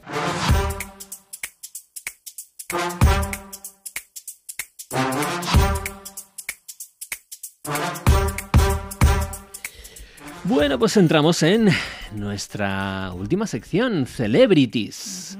Celebrities que como sabéis siempre traemos a personas, pues autores, personas que, pues, que están haciendo una labor importante en el mundo, ya sea a nivel pues del mundo del arte, del mundo de las ciencias, del mundo de la cultura, del mundo del desarrollo personal, evidentemente, y al final siempre tienen ese punto de, sobre todo querer tener que, querer que haya un mundo mejor y transformar el mundo.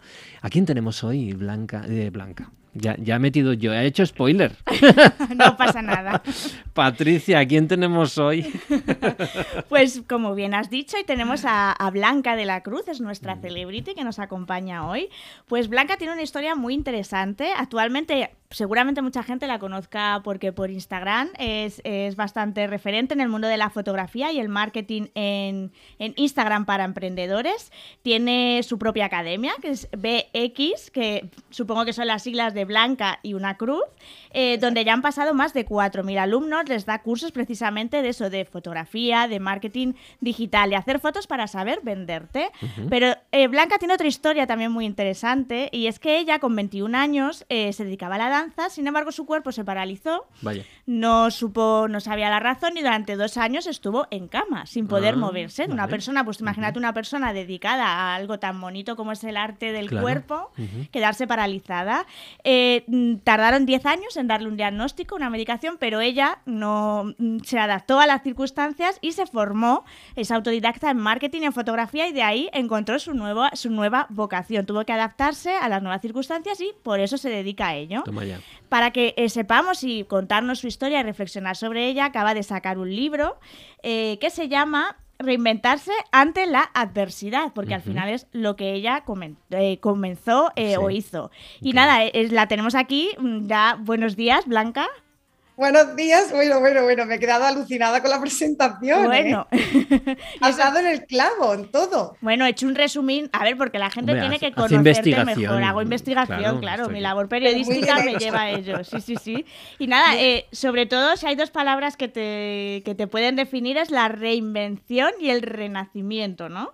Eh, dices que todo el tiempo que estuviste contigo misma en ese proceso de dolor, de no encontrar, de tal, fue lo que te eh, darte cuenta de que al final tenías que hacer un cambio, ¿no? Eh, ¿qué, qué, momento fue el que, porque claro, el primer momento, en el momento en el que tú descubriste que la danza no la podías seguir haciendo, que no te podías dedicar a ello, sería terrible, pero luego viste ese cambio. ¿Cómo, cómo fue ese proceso de, de estar en lo peor a poder encontrar tu vocación? Pues lo has dicho perfectamente. Eh, al principio, claro, porque ahora es curioso, porque cuando la gente me ve en redes sociales, ¿no? parece como que ha sido todo de la noche a la mañana, ¿no? Mm. Cuando realmente ha sido un proceso de 14 años que llevo con esto, ¿no? Conviviendo con el dolor. Y, y al principio me costó muchísimo asimilar que tenía que dejar de bailar. De hecho, el motivo por el que lloraba todos los días el primer año era porque no podía bailar, o sea, no porque no pudiera moverme o por el dolor intenso, que también, pero esa depresión era por decir, vale, ahora qué, o sea, ¿qué hago, no? Si no tengo la pasión que me ha acompañado durante toda mi vida, ¿no? Y, y entonces poco a poco, o sea, fruto de consumir mucho contenido realmente de este tipo, como hacéis vosotros, ¿no? Que creo que es fundamental a mí eso fue lo que me cambió, ¿no? O sea, el ver que había más mundo ahí fuera y desde el sofá, ¿no? Porque todo fue desde la cama y el sofá. Que en los primeros años estuve más en cama, pero luego todo el resto de años ha sido muchísimo tiempo en el sofá, ¿no? Que ahí es donde me he renacido. Y sobre todo me di cuenta, que es curioso, Patricia y Enrique, que cuando tenía toda la salud del mundo, estaba llena de miedos. Entonces, cuando yo bailaba, realmente no tenía o sea, me daba miedo ir a castings, solo iba, o sea, solo fui a tres castings, me mataba a ensayar, a trabajar, pero luego no daba los pasos que tenía que dar porque estaba paralizada por el miedo. Que en ese momento eran muchas excusas que yo no identificaba como miedo lo que tenía, lo que había detrás, ¿no? Y la inseguridad. Pero cuando me quedé en cama, en sofá, todos estos años de introspección, de mirar adentro, de tener que cortar todos los estímulos que tenía en mi día a día, eso me hizo quitarme esos miedos y ahora sueño a lo grande. O sea, y fruto de soñar a lo grande es el libro, por ejemplo, ¿no? Que hay gente que me decía que estaba loca y yo que era imposible y entonces ahora ya no tengo eso, sueño a lo grande. No tengo esas barreras que tenía cuando tenía toda la movilidad del mundo. ¿Y qué parece? Parece que mm, porque estamos, parece que estamos programados para que solo nos demos cuenta de estas cosas cuando nos pasa algo algo muy grande. ¿Por qué crees que nos pasa esto? ¿Qué, qué, le falta al ser humano para que solo si ante las desgracias nos damos cuenta a veces de que nos tenemos que reinventar o que tenemos que ver mucho más allá? Es tremendo, ¿eh? Yo creo que es la programación que llevamos de lo que nos han metido en la escuela. Bueno, yo dejé mi carrera mm, gracias a que descubrí que no tenía que no, no, necesitaba el título tradicional para poder ser alguien, ¿no? que para mí era, estaba como muy arraigado en mi identidad, el necesitar muchos títulos para definirme, ¿no? para llegar a ser alguien.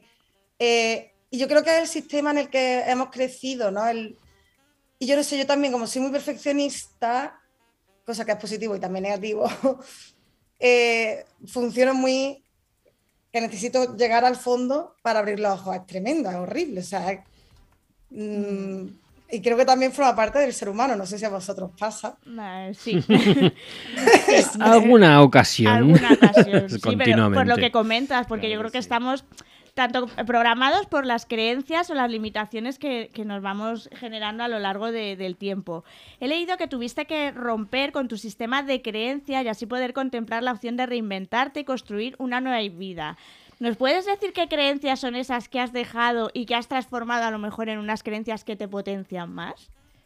Pues una de ellas es precisamente, para mí una creencia que tenía muy, muy arraigada, era lo que acabo de decir de tener una carrera, ¿vale? Tener un título tradicional.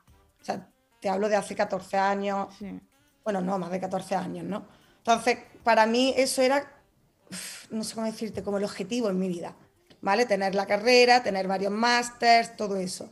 Entonces, para yo poder reinventarme y sobre todo darme cuenta que yo podía generar mis propios ingresos sin, una sin un jefe, ¿no? O sea, poder yo ser mi propia jefa, primero tuve que romper con esa creencia, ¿vale? Con decir, vale, yo puedo formarme sola. Eso fue para mí básico y fue como el cimiento sobre el que construir, porque sin quitarme eso que para mí era, de verdad, me definía mucho, mucho, mucho, eh, además, que es que yo veía, o sea, veía personas que no tenían títulos universitarios por debajo. Mm. Fíjate, ¿vale? Y, ahora soy yo la que no tiene ningún tipo de título, ¿no? Porque soy autodidacta. Otra creencia, bueno, el creer mucho en mí, el no, el no necesitar a alguien que me diera el paso a actuar, ¿no? El, venga, estás preparada para hacer una exposición de fotografía, venga, estás preparada para cobrar por tus servicios, ¿no? Mm.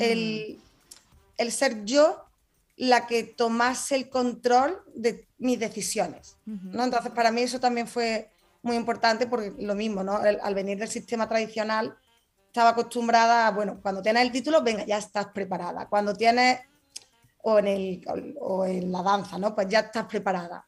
No, ahora ya cuando ya entré en el mundo de ser autodidacta, no tenía nadie que, que me dijera si estaba preparada o no, era yo y mi cabeza, ¿no? Entonces para mí era muy importante trabajar y sigue siendo todo el tema del desarrollo, el desarrollo personal, que creo que es fundamental.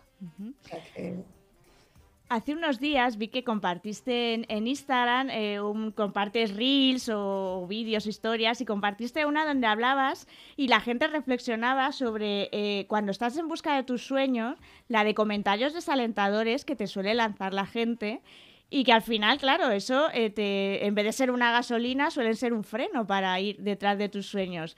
¿Tú notaste estos años eh, en, tu total reinvención, tuviste esos, esos comentarios desalentadores y cómo los sentías, cómo los, cómo los recibías? Siempre he tenido comentarios desalentadores, en siempre, o sea, cada vez que quería hacer algo, pero ya no solo en mi etapa de reinvención, me he dado cuenta que lo he tenido desde muy pequeña ¿sabes? Siempre he escuchado, pues, no sé, incluso cuando decidí elegir, vale, pues me voy a decantar por el bachiller de ciencias, mm. ¿no? Oh, es complicadísimo, vas a suspender, no vas, a tener que repetir, ¿no? Siempre era como esos comentarios. Luego ya llegó mi etapa de reinvención y de ser emprendedora y escuché de todo. Cuando dejé la carrera escuché de todo, no tuve ningún tipo de apoyo. Afortunadamente mis padres sí, estaban, me apoyaban, pero en el, entorno, en el entorno de mis amigos todos fueron comentarios, estás loca, no vas a ser nadie en la vida, vas a ser una desgraciada, de todo, ¿no? Estás cometiendo el mayor error. Eh, cuando monté, cuando lancé la papelería, no te va a comprar nadie. Cuando lancé la academia, pero si tú no sabes crear sistemas. O sea, siempre estoy acostumbrada, pero bueno, con el libro lo mismo, con la TEDx, cada, con cada cosa recibo comentarios pero ya lo utilizo como gasolina. Es que me encanta, es que real, me encanta. O sea, es como me da una fuerza. Mi, eh, el ego, ¿no? Me sale el ego y dice... Voy a callar bocas. Claro, claro, eh, me agarro ¿no? al ego que me sale y es como, ¿perdona? Bueno, pero el, ego a veces, a veces eh, intentamos matar el ego, ¿no? O sea, quiero decir que, que se ve como ese, es el malo de la película, ¿no? y muchas veces, si no fuese por el ego, muchas veces no haríamos muchas de las cosas que necesitamos llegar a hacer para también pasar por ese proceso de transformación. Así que bienvenido el ego. el, tema es saber cuándo el ego intenta tomar las riendas de nuestra vida y cuándo podemos utilizarle. Entonces, yo, por ejemplo, nosotros cuando hacemos eh, programas de radio y cuando invitamos a gente y cuando tal, todo ese punto es decir, venga, queremos crecer, queremos ser el, el programa más importante de desarrollo personal en la radio que exista, ¿no? Y queremos seguir creciendo. Eso es ego. Pero ese ego puede ser muy útil para poder precisamente llevar y hacer nuestra misión, nuestro propósito, que es que la gente conozca todo esto del mundo del desarrollo personal. Entonces, me parece que siempre que lo tengas mm, monitorizado y gestionado, el ego es muy, muy interesante. ¿Verdad que sí, Blanca? Me encanta la reflexión que, que has hecho porque tal cual yo lo utilizo de esa forma. Y si no fuera gracias a ese al ego, mucho, vamos, mi, mi sueño, mi grande objetivo, no lo hubiera, no lo hubiera logrado. Oye, eh, ¿cuál, es, ¿cuál es, si pudieses decirnos en una frase, ya que hablamos de propósito, ¿cuál es tu propósito vital? ¿Para, qué, ¿Para qué has venido tú a este mundo, señorita Blanca de la Cruz? Dios, madre mía, qué pregunta. Ya te digo. Pero bueno, una persona que ha estado en un TEDx y ha hecho un libro y tal, esto es pan comido. Pues que curiosamente estoy pasando por una, os lo digo sin tapujos, estoy pasando como por una crisis, a ver, no sé si existencial, pero estoy como cuestionándome muchas cosas ¿sabes? También a raíz de la salida del libro, por dónde quiero ir, estoy ahí como... Mm. Y, me pregunto mucho eso, ¿no? ¿Cuál es mi propósito? Y hablaba con mi hermano, que tenemos conversaciones muy profundas, él está también metido en todo el desarrollo personal, ¿no? Estamos ahí, hacemos nuestras charlas. Y digo, ostras, que a lo mejor mi propósito, y me cuesta decirlo en alto porque, no sé, me cuesta bastante todavía, ¿eh? es inspirar, a mm. abrir los ojos a la gente que tiene salud física, ya no hablamos ni de la mental, pero decir, ostras, abre los ojos, que estás viviendo una vida que no quieres, paralizado, paralizada por el miedo, tienes toda la movilidad del mundo, estás todo el día quejándote, poniendo la culpa en el exterior y te estás perdiendo la vida. Mm. La vida o sea, la vida que quieres, ¿vale? Entonces, eso es lo que me estoy planteando. ¿Será ese mi propósito? Pero luego lo veo como demasiado, mm, no sé, ambicioso, un poco narcisista, ¿sabes? Mm. bueno, pues si te preguntas eso es porque precisamente puede ser tu propósito. Es decir, es verdad que todos tenemos esas dudas. Yo a veces me levanto y digo, Jolines, eh, al final digo, ¿por qué eh, estamos haciendo un evento ahora? ¿no? Y estamos metiendo un montón de ponentes, que por cierto, el próximo, la, para el próximo te fichamos a ti si tú quieres, ¿vale? Eh, pero, pero en ese sentido decimos, 250 ponentes, queremos llegar a 100.000 personas y entonces me pregunto, ¿eso no tiene un punto narcisista? ¿No tiene un punto de ego? ¿No tiene un punto de tal? Y mira, digo, ¿sabes qué pasa? Que si, eh, si yo tengo este anhelo es por algo. Puede que sea ego, vale, pero resulta que es la pregunta es ¿puedo hacerlo? Y la respuesta es sí puedo hacerlo. Entonces, a pesar de que todo esto me va a llevar dolores de cabeza, no dormir muchas noches, mm, tener que darlo todo, etcétera, es porque sé hacerlo y como sé hacerlo lo voy a hacer, a pesar de que incluso nuestras ganancias a corto plazo no sean muchas más allá de, evidentemente, a, medio o largo plazo sí que se pueden recibir. Es verdad que es un evento que al final va a llegar a mucha gente. Pero, pero cuando te haces esas preguntas, yo, para mí es, es una buena señal. Es una buena señal que, que, bueno, que por ahí tienes, lo tienes en cuenta y, que, y que por lo menos, bueno, si lo tienes en cuenta, no, no, te dejas cegar por ello.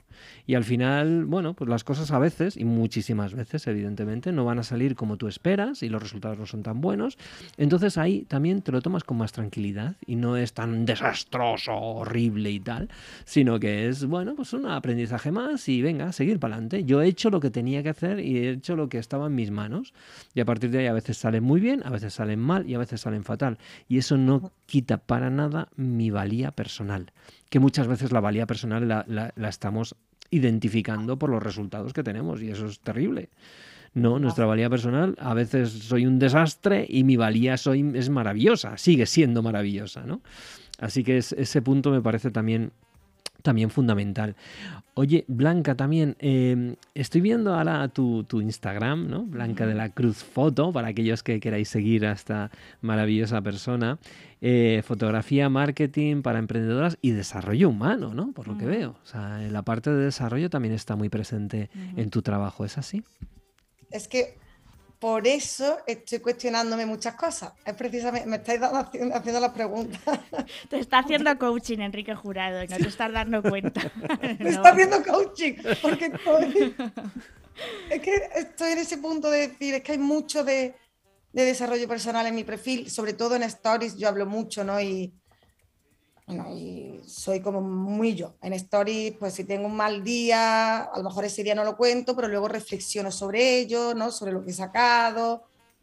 Y no sé qué giro todavía darle. Estoy en un proceso, ahora mismo estoy en un proceso, sí, profesional, de dónde poner más porcentaje y me gustaría mucho entrar en el mundo de las conferencias. ¿Vale? Ahí sí, algo que me, me llama llama mucho. Sí, yo creo que, que, ese anhelo que tienes o, ese que, dices que crees que es tu propósito y que yo de mi parte lo veo bastante claro, ese anhelo de, eh, contribuir, de, ser inspiración, tienes una historia y, una, eh, y un ejemplo vivo de, cómo se puede uno reinventar y yo creo que ahí tienes ese anhelo que tienes, yo creo que, deberías de seguirlo. Eh, cuéntanos, porque un anhelo que dices que tenías y que pensabas que no lo ibas a conseguir, o sea, que la gente te decía, vas a hacer un libro, cuéntanos un poco el libro de cómo surgió. ¿Fuiste tú la que buscaste todas las formas? ¿Te llegó? ¿Cómo fue? Bueno, lo del libro fue fascinante, vaya. El libro lo busqué yo, mm. ¿vale? Cuando, estaba en 2012, o sea, yo empecé con la situación física en 2008. Y en 2012 yo me acuerdo que estaba en la cama y pensé, un día voy a escribir un libro. ¿no? O sea, me llegó. Porque yo de repente me llegan estas cosas, es como, vale, voy a hacerlo. Y ya sabía que lo iba a hacer. Empecé, pero en esa época no podía usar los brazos mucho, apenas, básicamente. Entonces, claro, no podía escribir. Entonces guardaba notas en la grabadora, pero lo dejé, ¿no? Dije, vale, cuando ya pase, el, no sé cuándo llegará, ya lo haré. Y me llegó una propuesta de una editorial, ¿vale? No, no Alienta de Planeta, otra. Y una propuesta de libro que no es el que yo quería escribir, era sobre fotografía y marketing. Pero yo no quería empezar o sea, hacer mi primer libro que fuera de esa forma. entonces, es, lo tomé como una señal, dije, vale, esta, me ha llegado como esta propuesta. Y dentro mía, porque yo soy muy soñadora, muy ambiciosa y me gusta, ¿no? Como, como vosotros, ¿no? A mí me gusta ya lo grande, ¿no? Y dije, vale, ¿qué editorial quiero yo? Y yo quería Alienta, de Grupo Planeta.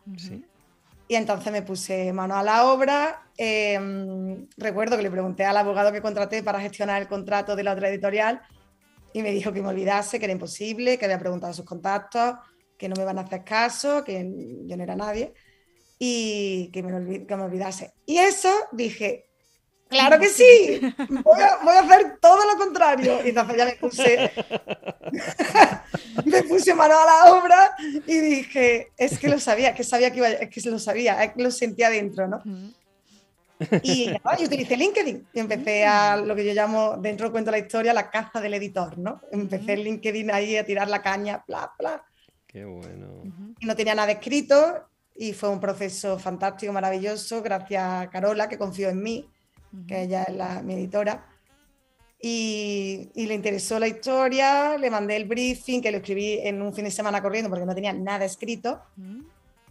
y, y, me dijeron que sí, y fue increíble. ¿Y qué es? ¿Un poco contar tu, tu, historia personal? ¿También incluyes algo de marketing o es todo eh, historia personal?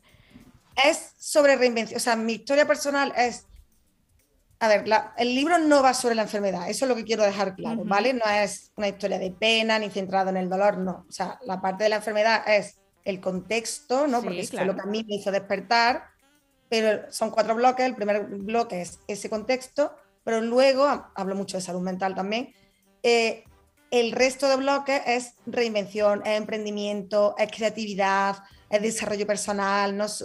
Cuento historias de otros emprendedores que están en lo alto de su carrera, ¿no? Cómo empezaron, qué hay detrás del éxito, qué hay detrás de una persona que ha logrado construir esa vida que le llena, ¿no? O sea, desmonto todo lo que es la suerte, porque yo no creo nada en eso, ¿vale? Entonces, pongo muchos casos de ejemplo. De hecho, la ilustradora María Gese la entrevisté y está dentro del libro, de su, historia, y hay más personas. Entonces, esos libros reinvención y emprendimiento y creatividad con su buena dosis de dolor y de, eh, de salud mental también un poco. Todo junto.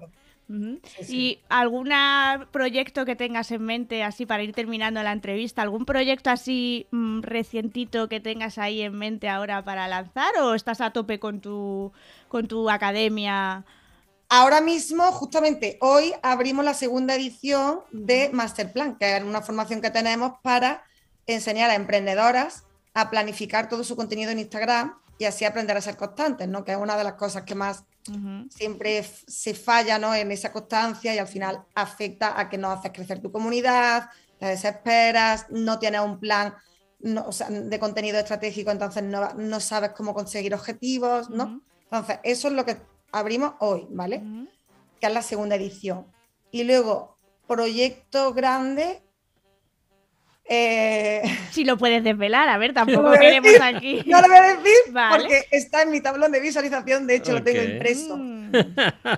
tengo aquí el cartel impreso de lo que es, lo miro todos los días. Mm y, no lo quiero desvelar. Pero se viene, se viene algo muy interesante, ¿no? En Blanca de la Cruz. Que vendrá no sé cuántos años, en cuántos años, ni meses, ni nada, no lo sé. Es un sueño grande, enorme. Mm y, yo confío mucho en mis sueños. Y... Nada, te, tendremos que decir hoy, yo creo que no, ¿eh? no lo tienes que hacer para que así te pongas a tope. Nada, eh, no, no tiene futuro el proyecto de Black. y así te pones a tope a ello.